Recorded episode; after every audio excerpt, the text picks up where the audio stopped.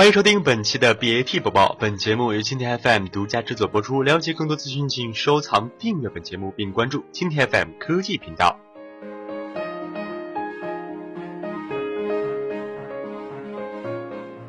优衣库京东店蹊跷关闭，淘宝在施压。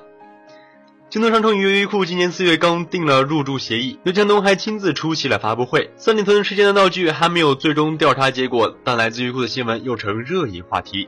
七月二十号晚间消息，优衣库京东官方旗舰店在实际进行了一个月的营业后，宣布退出京东平台。优衣库品牌所属的公司日本迅销集团表示，由于此次合作仍存在一些需要进一步探讨和完善的地方，所以先行终止合作。京东回应称，对优衣库的电商业务调整表示遗憾和理解，并对于未来的合作机会持开放态度。事发突然，京东优衣库在今年四月刚刚签订了入驻仪式，京东集团董事局主席刘强东还亲自出席了发布会。京东方面表示，优衣库关店的决定为该公司电商业务调整，而非京东平台的价值友谊。优衣库官方旗舰店在京东上第一个月销售额就达到了他预期的两倍，这证明京东有优势。一名京东人士向记者表示，目前优衣库网购渠道在官方网站、京东商城的旗舰店之外，还有一家天猫旗舰店，或者于二零零九年成立。在入驻京东之前，天猫一直在优衣库的中国的线上主战场，其官网甚至与天猫旗舰店直接打通。优衣库也是在每年双十一大战中位列抢购第一批的合作品牌之一。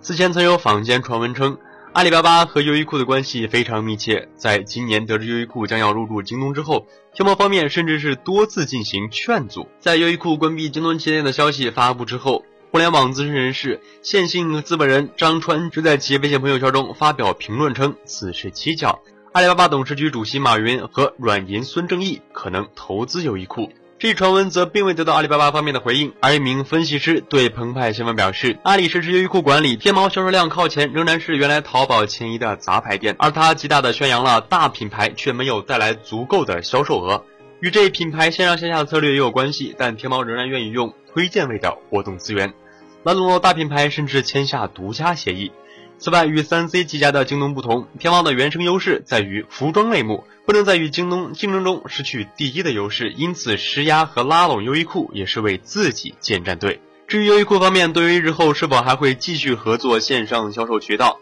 迅销集团的回复是目前没有这方面的规划。迅销还补充说，京东优衣库旗舰店将继续为消费者提供售后服务至八月三十一号。